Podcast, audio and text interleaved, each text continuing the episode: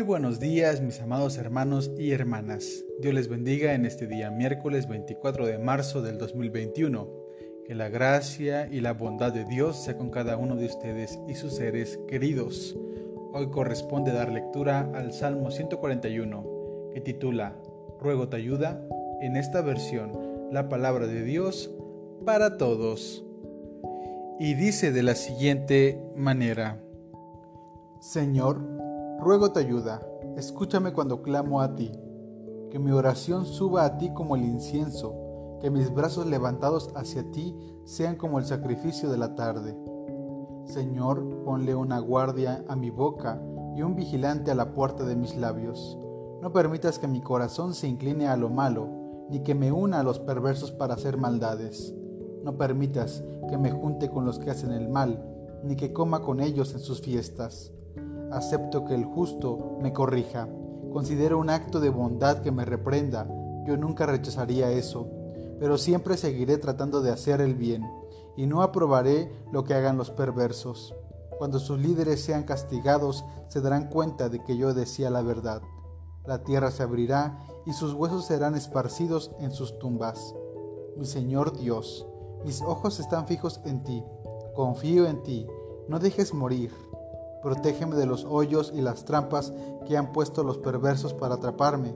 Que esos perversos caigan en sus propias redes mientras yo paso por encima de ellas sin que me suceda nada malo.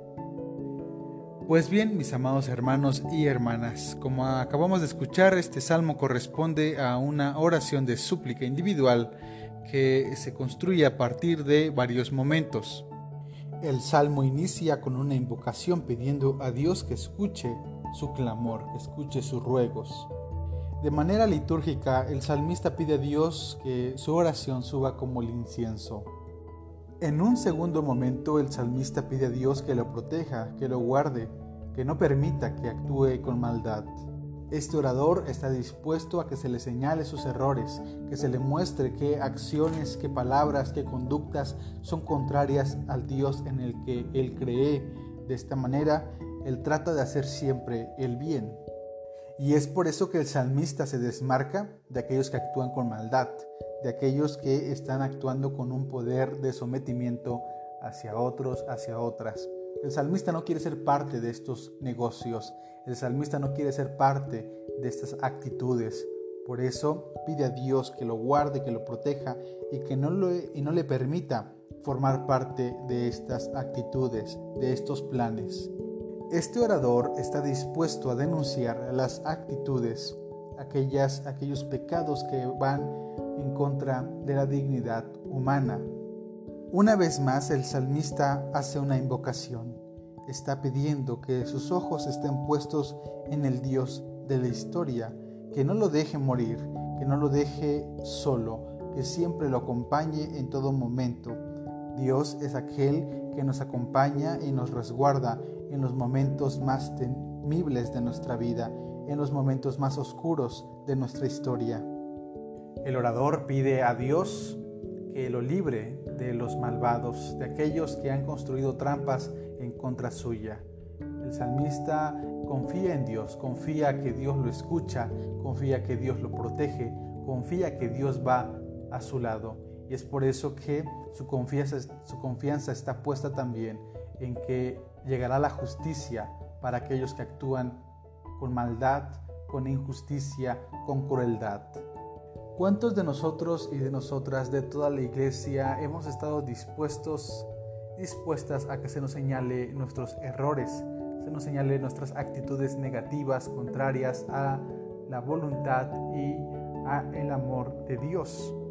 ¿Cuántos de nosotros hemos rechazado banquetes para no relacionarnos con aquellas personas que actúan con maldad, con crueldad, con aquellas que tienen el poder para someter a otras personas?